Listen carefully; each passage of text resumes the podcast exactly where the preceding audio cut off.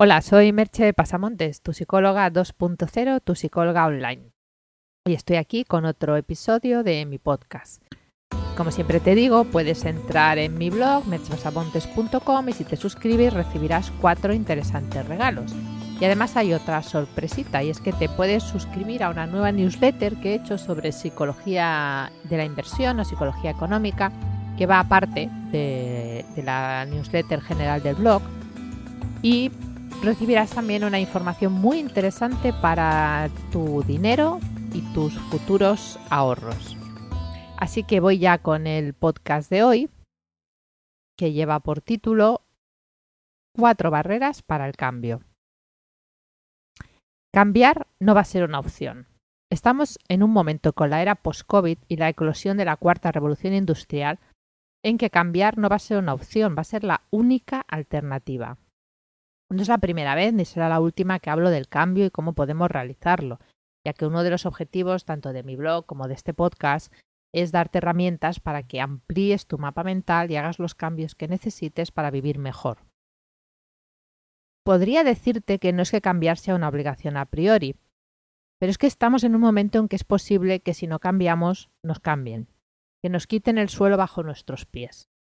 Y es mejor, siempre es mejor estar prevenido que tenerlo que hacer todo deprisa y corriendo en el último momento porque no habíamos pensado en ello.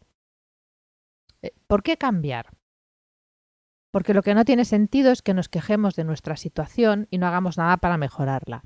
Por eso insisto en el tema del cambio, ya que es fácil decir que nos gustaría cambiar las cosas, pero es más difícil asumir el esfuerzo y el riesgo que eso conlleva. Y el modo de evitar hacer los cambios abarca un amplio abanico de excusas, desde las clásicas yo soy así, esa que tanta rabia da, no de caliente, dice, no, es que yo soy así. Pues vale, si eres así, pues eso, pues eres así. Muy bien. Hasta todo tipo de motivos de los más variopintos. Nos aferramos a lo ya conocido.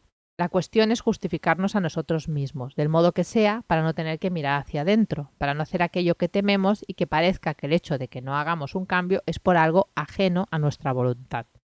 Y con esto no quiero decir que no haya condicionantes externos que nos impidan o nos puedan impedir el cambio, ni que toda la responsabilidad recaiga siempre en lo personal. Esto es un tema que me interesa siempre resaltar. Yo, como psicóloga, hablo de la parte personal, pero no niego que hay factores sociales, económicos, políticos, etcétera, que a veces impiden que hagamos las cosas que queremos hacer. Lo que yo me centro en la parte que yo conozco. Y por ello te digo que tenemos margen para cambiar muchas más veces de lo que nos pensamos. Y en este momento, con todos estos cambios externos, no nos va a quedar más opción. Se calcula que en los próximos 20 años van a desaparecer el 50% de los trabajos que conocemos, así que más nos vale estar preparados. Os voy a hablar de estas cuatro barreras para el cambio. La primera barrera es el miedo a abandonar lo conocido. Es el miedo ese que tenemos a abandonar la zona de confort, Cuidado con la definición de la zona de confort. Huyamos, por favor, de esos estereotipos de la zona de confort que se han popularizado por ahí, pero que es que mm, no, no puedo llamarlo de otra manera porque es que si no parecerá que estoy hablando de otra cosa. La zona de confort, ¿qué sería? Todo ese abanico de comportamientos, actitudes y pensamientos en que nos sentimos cómodos, en donde estamos habituados a estar. Es de todo sabido, bien sabido, que nos encontramos bien en esa zona que nos da comodidad y seguridad. Y hacer un cambio supone salirnos de ella y exponernos a la incertidumbre de qué encontraremos en el otro lado. Y no somos muy buenos, por no decir que somos muy malos, manejando la incertidumbre. Porque además, como en algún otro podcast he comentado, somos malos prediciendo cómo serán nuestros estados futuros. Esto es posible que te hable en breve de ello otra vez. Y muchas veces recreamos escenarios mucho más tenebrosos de lo que luego son. Y te repito, no confundamos salir de la zona de confort con ese concepto que se ha popularizado en coaching de atrévete, lánzate en paracaídas, deja tu trabajo, cambia de familia. Hombre, por favor, mm, seamos serios.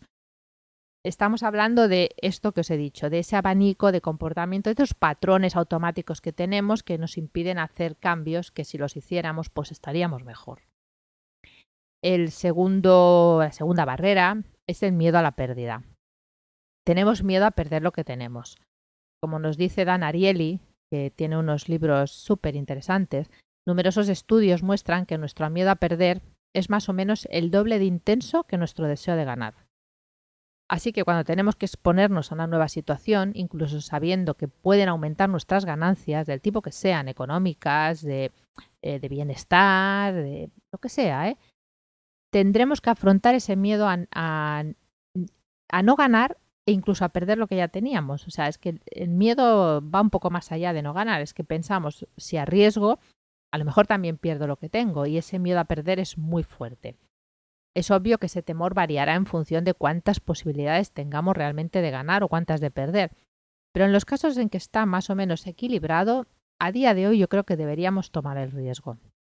Aunque nuestro cuerpo o nuestro cerebro nos pida no arriesgarnos, ya que preferimos estar en ese conservar lo que ya tenemos. Pero es que ahora no tenemos nada realmente asegurado. La tercera barrera es el coste del error.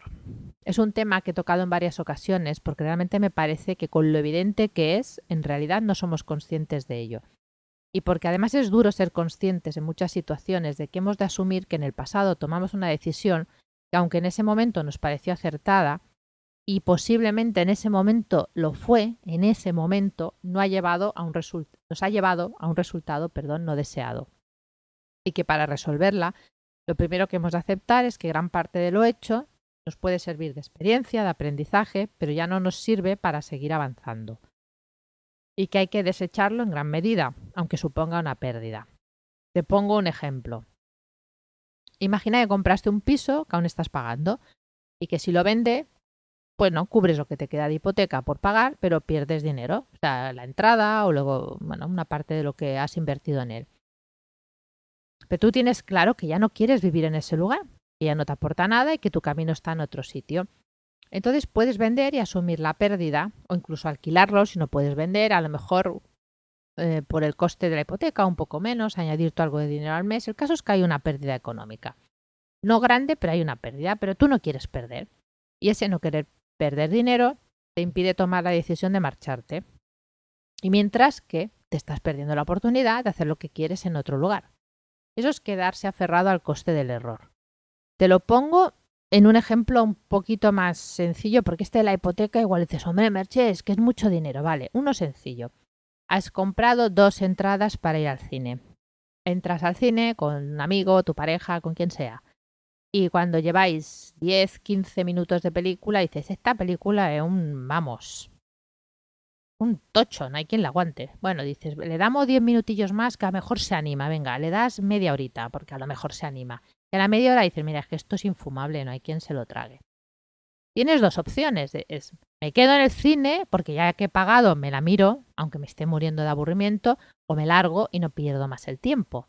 Y asumo pues, que me he equivocado y que he tirado, por lo que sea, 5 o 10 euros lo que te hayan costado las entradas. ¿Captas por dónde va lo de asumir el coste del error? Quedarte en el error te hace perderte oportunidades. Otra barrera es la huida hacia adelante. Esto es lo que se produce, a mi modo de ver, cuando se suman todos los puntos anteriores. Ya tenemos todos, ¿eh? Eh, tenemos el, coste del error, el miedo a la pérdida, el miedo a abandonar lo conocido y lo que hacemos es una huida hacia adelante. Es lo que hacemos cuando a pesar de tener claro que siguiendo en la misma línea obtendremos los mismos resultados, esperamos milagrosamente que se produzca algún tipo de variación. No escuyamos hacia adelante porque somos tontos y no nos damos cuenta de que estamos haciendo lo mismo, sino que empezamos a pensar cosas como que tal vez es que tenemos que hacer más, más insistencia. O sea que el fallo en nuestra cabeza nos dice que lo hemos intentado poco. O esperamos que algo cambie a nuestro alrededor, no sé bien qué, pero algo, y se produzca el resultado esperado. O sea, confiamos como en el azar o la providencia o qué sé yo. Pero lo único que hacemos es que seguimos arrastrando el problema y tal vez haciéndolo más grande. Por lo que te he dicho antes de que incurrimos en el coste del error, en ese coste de oportunidad, etc. Y en este momento eh, que vivimos se imponen nuevas metodologías, metodologías de actuación, como por ejemplo, el, Future Thinking, métodos ágiles, los Agile, etc. Ponernos objetivos a corto, testearlos e ir rectificando sobre la marcha. Te voy a contar ahora una pequeña historia. En una tierra en guerra había un rey que causaba gran temor. En lugar de matar a sus prisioneros, los llevaba a sala donde había un grupo de arqueros en un lado y en otro una inmensa puerta de hierro. sobre la cual se veían grabados de cadáveres cubiertos de sangre. En esta sala les hacía formar un círculo y les decía cada uno que eligieran, entre morir a flechazos por sus arqueros o pasar por esa puerta. Y añadía, detrás de esa puerta yo os estaré esperando. Todos elegían ser muertos por los arqueros. Pero un buen día, al terminar la guerra, un soldado que durante mucho tiempo había servido al rey se dirigió a él para preguntarle, Señor, ¿puedo hacerle una pregunta? Dime, soldado. Señor, ¿qué se esconde detrás de la puerta? El rey contestó, Ve y mira tú mismo. El soldado, hombre de gran valor, se dirigió a la puerta y la abrió dispuesto a afrontar aquello que le deparara el destino. Al abrir la puerta, vio rayos de sol que entraban y la luz que invadía el ambiente. Descubrió que tras la puerta se abría un camino que conducía hacia la libertad. El soldado, embelesado, miró a su rey y éste le dijo, yo les daba la oportunidad de elegir, pero todos preferían morir a arriesgarse a abrir esta puerta. Así como sucede en el cuento, esas barreras mentales, ese miedo a lo desconocido, nos puede hacer caer en el famoso proverbio de más vale conocido que bueno por conocer. Nos aferramos a la situación aunque no nos guste, porque tememos perder lo que tenemos y además nos aterra la incertidumbre de lo que vendrá. ¿Y qué decir si la situación en la que estás es mínimamente buena? Todavía se apodera más de nosotros el miedo a arriesgarnos.